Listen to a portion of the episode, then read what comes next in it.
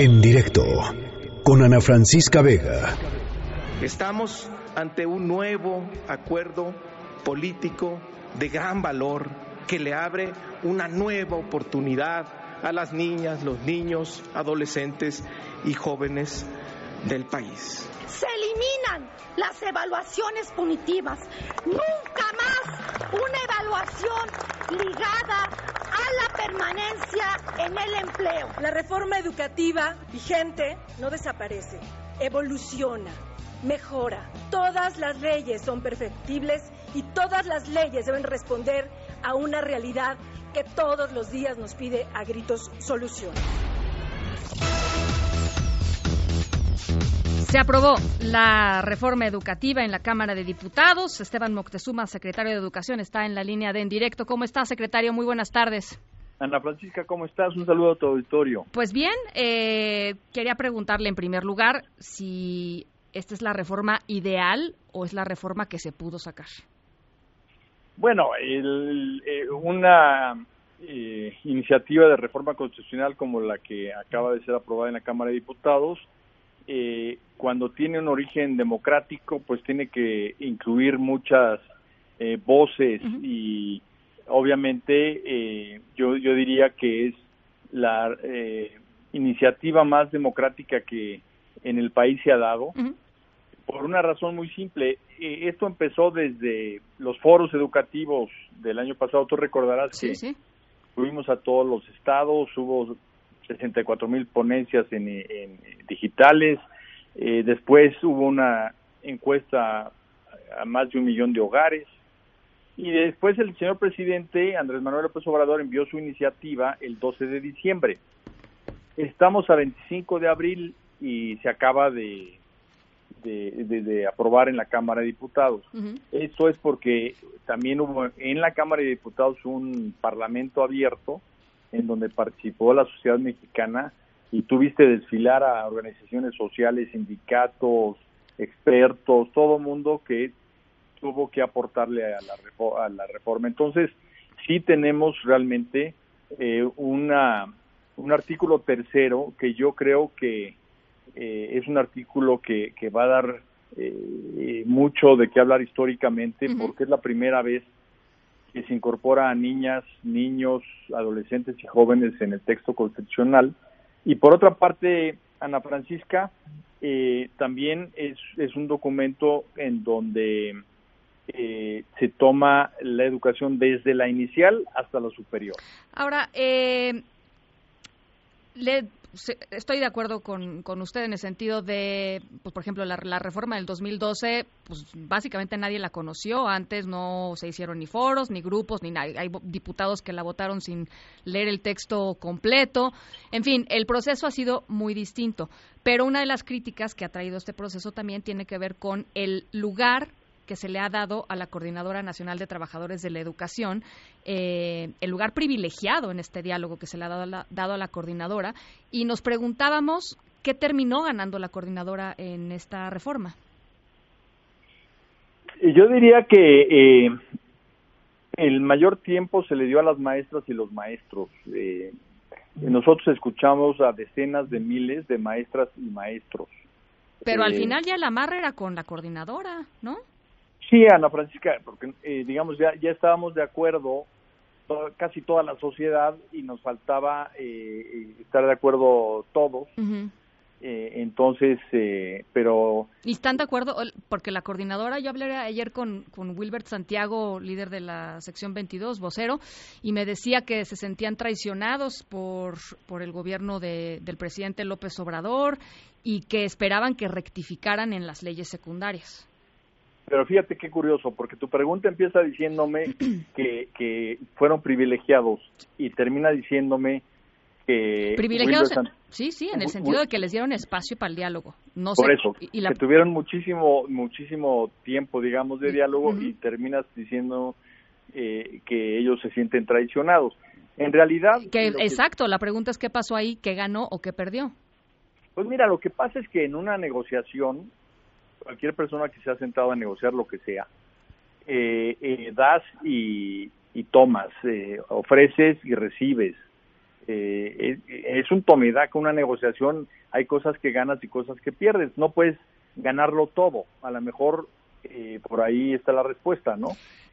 Pero lo que sí sentimos es que hay dos grandes ganadores que son las niñas y los niños por una parte y las maestras y los maestros de México por la otra. A ver, para cerrar este tema de la CENTE, eh, que creo que es, y además es parte de lo que dijo el, Partido Acción Nacional y por lo que votó mayoritariamente en contra, que decían eh, que los procesos de, de admisión y de promoción no estaban lo suficientemente claros como para garantizar que efectivamente iba a ser el Estado quien decidiera pues que maestro tiene que estar dando clases, que maestro va a ascender, en fin, que, que se le estaba dando control al, a los al sindicato.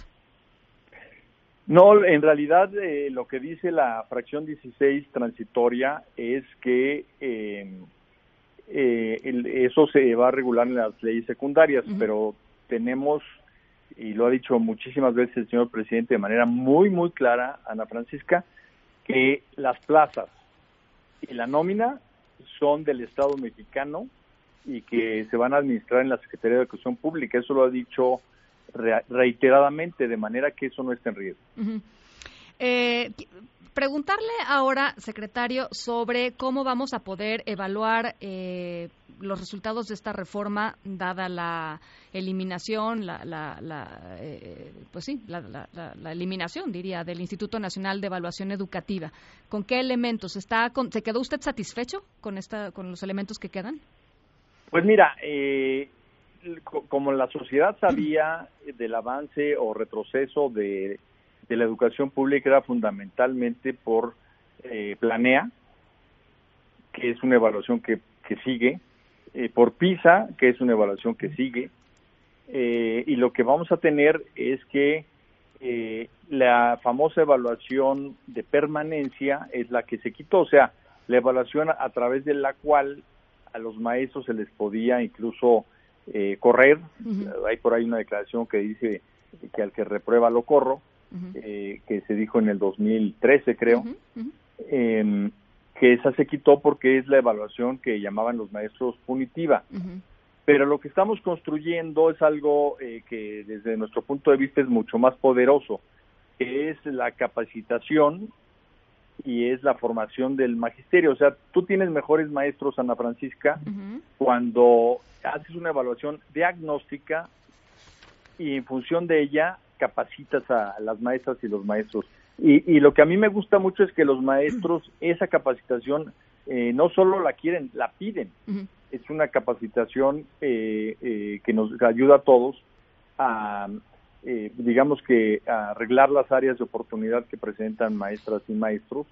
Y por otra parte, pues tenemos la actualización. En la actualización los conocimientos pues permanentemente se tienen que estar renovando porque pues las ciencias y descubrimientos y no podemos quedarnos atrás.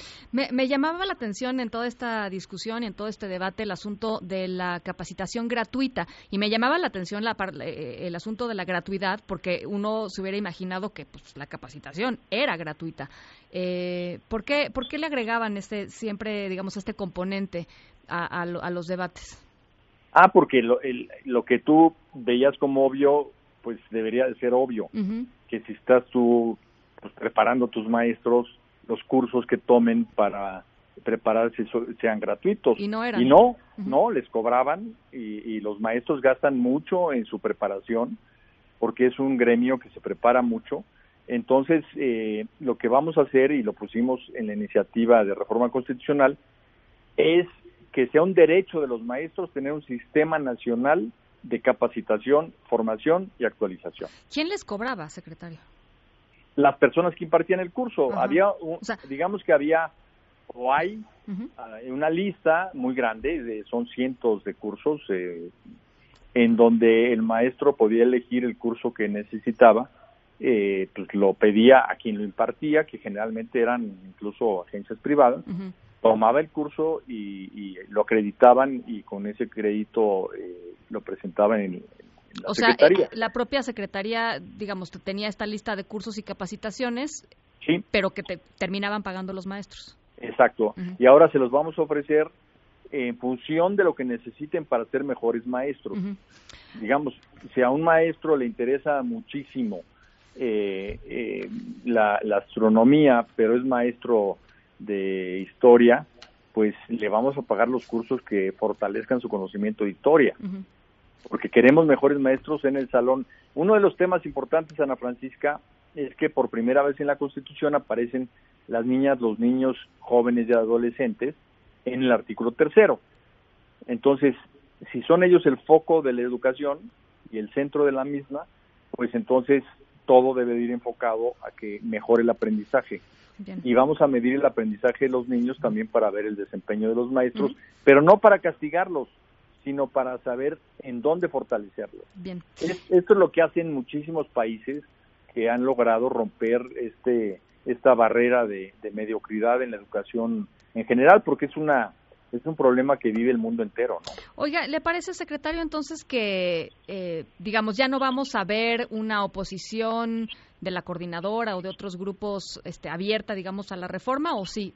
Eh, se lo pregunto porque desde este lado, digamos, desde los medios de comunicación, y me imagino que la gente que nos está escuchando, este, digamos, que tiene hijos, que, está interesada en, en, la reforma educativa, de pronto dice, hijos, no, es que no termino de entender pues de dónde, en, dónde, quién ganó, quién perdió, pues usted dice ganaron los niños, pero vamos a seguir viendo eh, bloqueos, vamos a seguir viendo esas cosas, o ya no, todo el mundo quedó de acuerdo y todo el mundo quedó contento o conforme, digamos así. Pues mira, eh, hay un lema que, la coordinadora usa muchísimo, que seguramente ahorita que te lo diga lo vas a reconocer y lo va a reconocer tu auditorio, que es movilización, negociación, movilización y eso lo tienen lo tienen publicado, no es algo que yo esté diciendo. Eh, entonces, eh, si tú me preguntas si vamos a ver una coordinadora activa, eh, yo creo que sí, que la vamos a ver siempre activa porque es parte de su definición política, llamémosle así. Bien.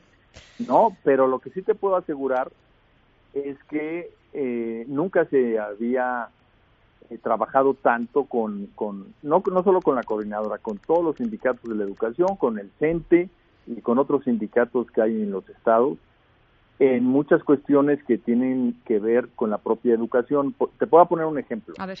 Oaxaca, que es tan, eh, tan activa, ¿no? Eh, tiene una propuesta pedagógica que está basada en toda la experiencia que tienen, porque en Oaxaca eh, tienen una forma de pensar mucho más comunitaria que el resto del país. Eso obviamente estamos viendo con ellos cómo lo vamos a, también a incorporar en la, los planes y programas de Oaxaca para que los niños se sientan totalmente identificados con, eh, con la educación y que no se les eduque a todos, a todos los niños como si todos viviéramos eh, en una ciudad, ¿no? Este, sino que hay muchísimas formas de vivir y muchas culturas y eso que vamos a, respetar y a promover es un cambio muy muy importante y están encantados en Oaxaca en hacerlo. Bien. Entonces es un diálogo que por unas partes nos acerca y a lo mejor en sus definiciones políticas por otras partes no tanto. Eh, pero lo importante es que sí te puedo decir que, que la gente eh, en el tiempo, Ana Francisca, se va a dar cuenta que la educación pública está trabajando de una manera mucho mejor, que los maestros están más contentos y por lo mismo su desempeño es mayor y sobre todo que los niños van a tener una educación que les va a gustar más porque vamos a tratar además de que la educación sea una educación eh, más lúdica y más interesante para ellos. Bueno, pues eso ojalá que ojalá que así sea, por supuesto, y ya lo estaremos viendo. Y lo que la pregunta también la última que le hago, eh, secretario, es ¿Van a estar listos los libros de texto para el próximo ciclo escolar? Sí, hubo un cambio importante en este gobierno. Tú te recordarás que cambió la norma de todo lo que es adquisiciones. Antes cada secretaría adquiría lo que requería y ahora lo tenemos que hacer todo a través de Hacienda. Eh, nosotros desde diciembre le solicitamos a Hacienda la, adquisición de, papel y la impresión de los libros eh, porque no todo lo puede hacer con Alitec, que es la Comisión Nacional de Libros de Texto Gratuito, y a través de Hacienda hemos hecho esto.